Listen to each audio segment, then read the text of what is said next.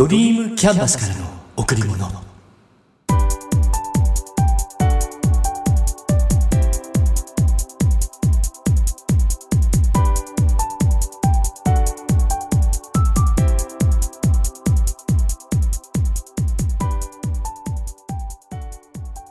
皆さんこんにちは。ドリームキャンバスの竹内義之です。今月のテーマありがとうという愛と感謝の言葉。ここから入ります。言霊の実験の話です。2つのペットボトルを用意してそれぞれのペットボトルに水を入れます。片方のペットボトルにはありがとうという愛と感謝の言葉をかけもう一つのペットボトルにはバカ野郎という怒りと憎しみの言葉をかけます。ペットボトルの水を凍らせて結晶を観察すると、ありがとうという言葉をかけたペットボトルの水には、宝石のような美しい結晶ができ、バカ野郎と声をかけたペットボトルの水には、無残に変形した結晶ができると言います。この話は本当のことなのでしょうか？科学的に実証できるのでしょうか？でも実証できる実証できないはあまり関係ないことですよね。信じる人は信じるし信じない人は信じない。ただそれだけのことです。日本には言霊という言葉があります。言霊とは言葉に宿ると信じられた霊的な力のこと。声に発した言葉は何かしらの影響を外側に与えると伝えられています。いいことを言うといいことが起きる。悪いことを言うと悪いことが起きる。そう昔から伝えられています。人が言葉を発すると一番最初に受け取るのは自分自身です。良い言葉であれ、悪い言葉であれ、自分の発した言葉は耳を通って体の内側へ、全身に響き渡ります。人間の体の70%は水と言われています。まあ、詳しく言えば、子供で70%、成人で60%、老人で50%と言われているみたいです言葉を発すると体の水分に影響がいくペットボトルの水の結晶みたいに。言霊。言葉のエネルギーが体に大きな変化を与えます。うん。なんとなくこの話は本当だなと信じています。良い言葉。愛と感謝の言葉を使えば体の内面が輝き始め。そして外側にも変化を与える。心と体がきれいになって見た目も素敵になっていく。それに対して悪い言葉。怒りと憎しみの言葉を使うと体の内面がよどみ始めてそして外側にも悪い変化を与える。心と体のバランスが崩れ見た目もだんだんと変わっていく。マイナス方向にね。ちょっと怖いですよね。うん。だから愛と感謝の言葉をいつも口にしていきましょう。小林正観さんのお話の中に祝福人という言葉があります。嬉しい楽しい幸せ愛している大好きありがとうついている。この言葉はまさに愛と感謝の言葉ですね。またそれに対して聖寛さんが言っている誤解。不平不満。愚痴。泣き言。悪口。文句。これらにつながる言葉は負の言葉。怒りと憎しみの言葉です。あなたも誤解を避け、祝福人の言葉を使っていく。そして心と体、内面と外面をきれいにしていきましょう。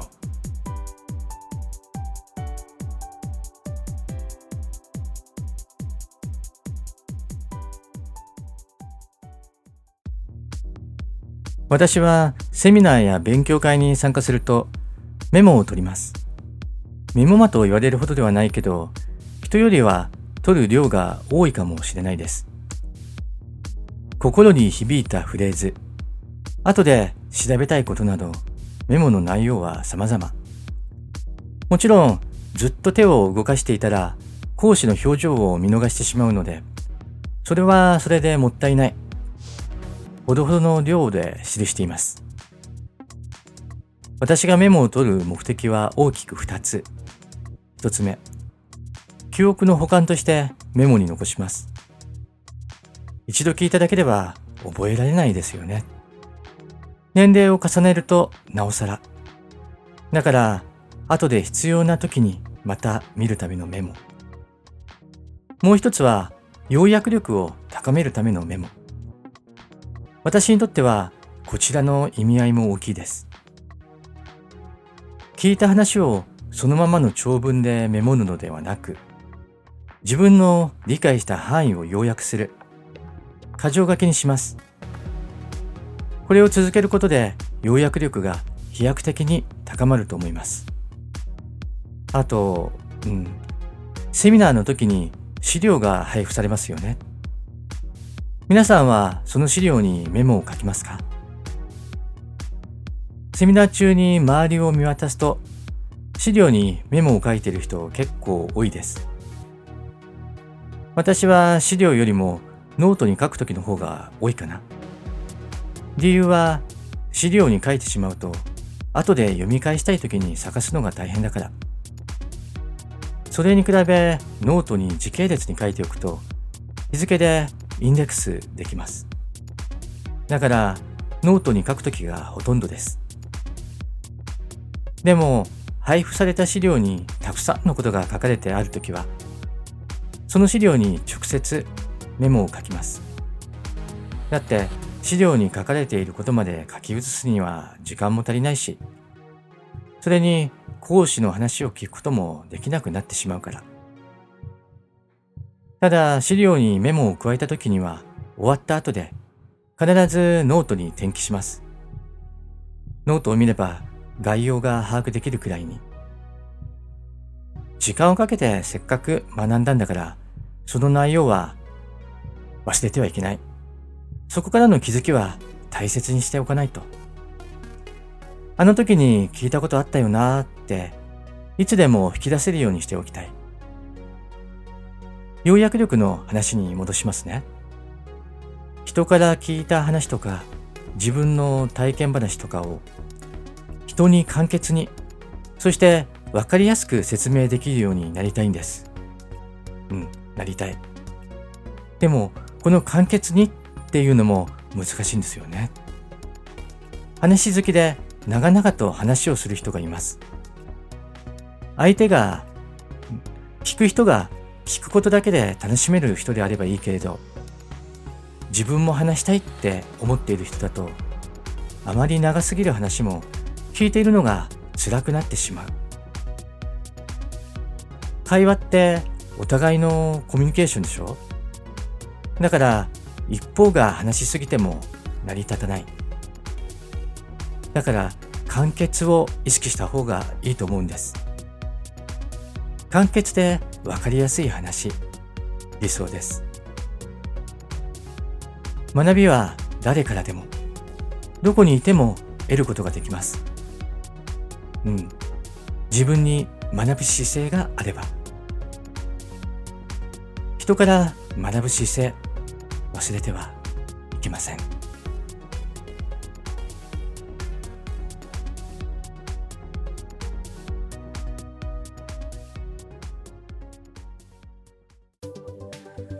今の時代って人や子が重視されます。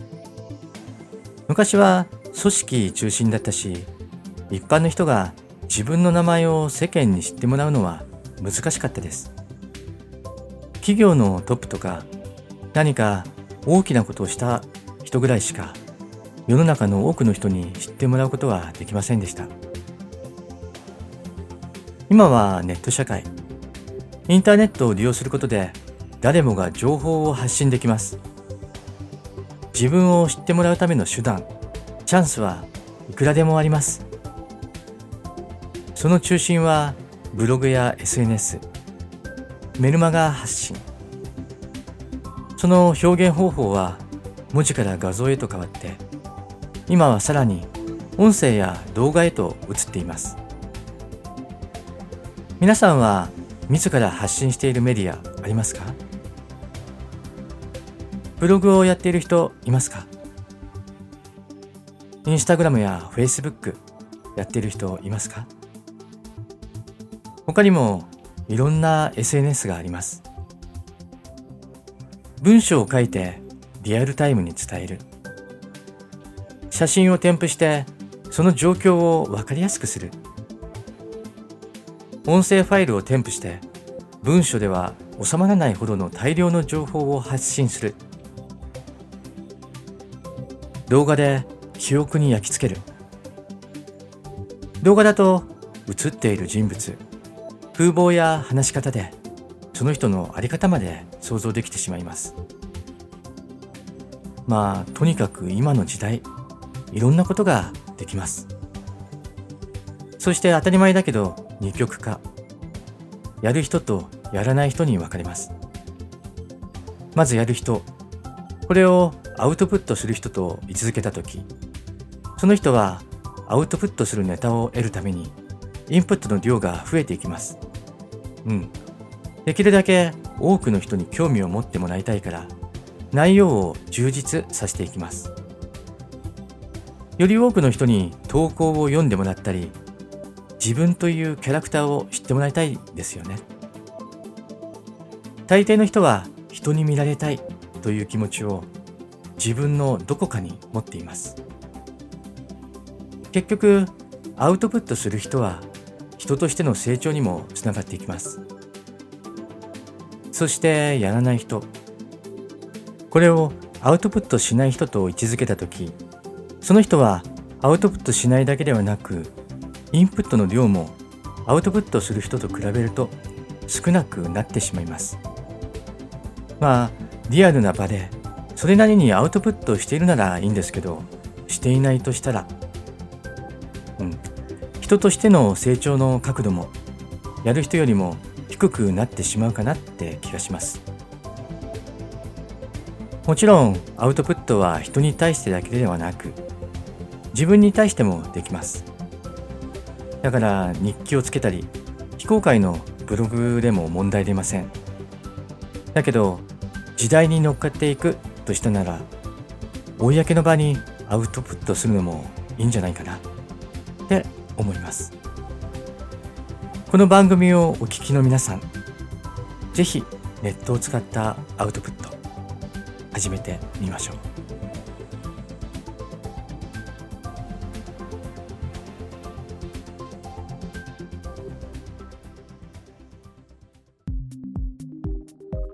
生きていく中で決めなければならないこと。決断をするときってありますよね。複数の選択肢があって、その中からどれかを選ばなければならない。もし違う方を選択していたら、人生は大きく変わっていたかもしれない。でも、人はその時、最善の選択をしているんです。うん。その時最善のです。持っている能力、知識、思い、人脈や取り巻く様々な環境、それらの中から最善を選択しているんです。皆さんは今までどんな決断をしてきましたか？私も今までにたくさんの決断をしてきました。進学するとき、就職するとき、神奈川県から群馬県に戻るとき、結婚するとき、まだまだあります。転職するとき、起業するとき、両親と同居するとき、やりたいことを見つけようと決めたとき、うん。これ以外にも多くの岐路がありました。今思えばあの時、もっとこんな風にしておけばよかった。あれをやっておけばよかった。そう思うこといっぱいありますよね。それは今の自分が過去の自分と比べた時、成長しているからなんです。結果を変えるためには選択を変える必要があります。その選択肢をより多くする。選択すべきことのレベルを上げる。そのためには能力、知識、思い、それらを磨いて高めていく。意識的に。そして無意識でも。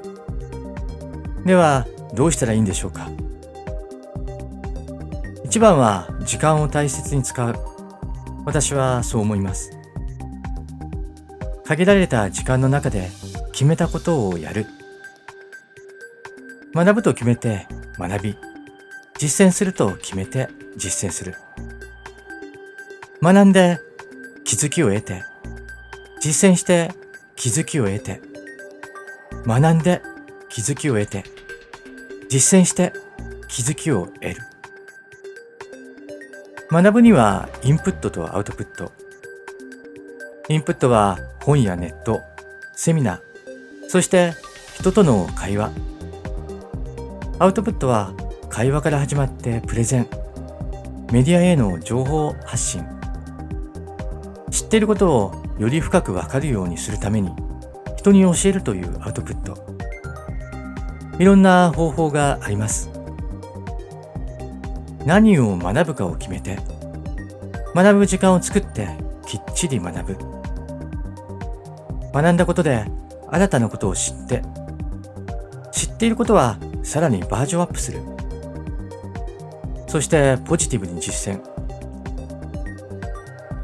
実践した結果に失敗はなくて、すべてが今の自分、自分の持っているものが結果として現れている。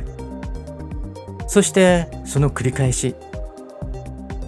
気がつけば能力、知識、思い、人脈や取り巻く様々な環境が変わっている。自分が成長しているんですよね。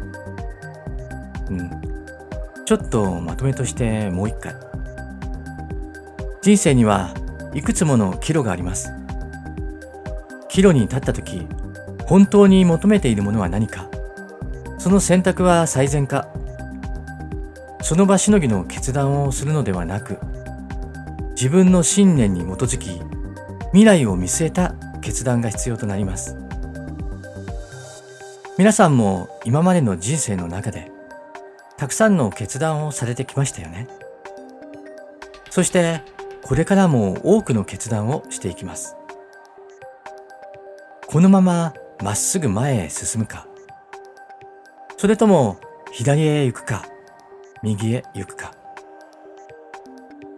迷った時自分を信じ常に最善の選択ができるよう自己を磨き高めて参りましょう私たちの未来は開かれています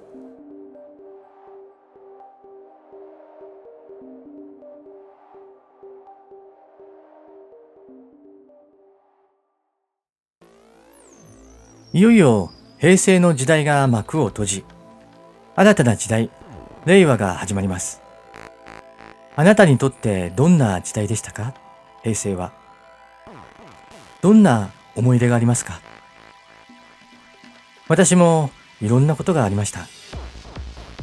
会社を立ち上げてやったことのない営業して、順調になったり苦しくなったり、家族のことや仕事、仲間とのこともいろいろいろいろなことがあったな。その中でも人との出会い、それがやっぱ一番か。これから来る令和の時代。いろんな意味でまだまだ現役で頑張りたい。いや、現役で頑張ります。まだまだこれからも。あなたにとってかけがえのないもの。それはあなた自身です。あなたへ贈られた最高のプレゼントを大切にしましょう。今しか体験できないこと、今だから体験できることを自ら進んでやりましょう。楽しんで。皆さん、今日も笑顔でいましたか？笑顔でいれば幸せを感じることができます。笑顔でいれば毎日が楽しくなります。笑顔でいれば幸せが人に伝わります。笑顔でいれば人と人とがつながっていきます。ドリームキャンバスからの贈り物。今日はこの辺で。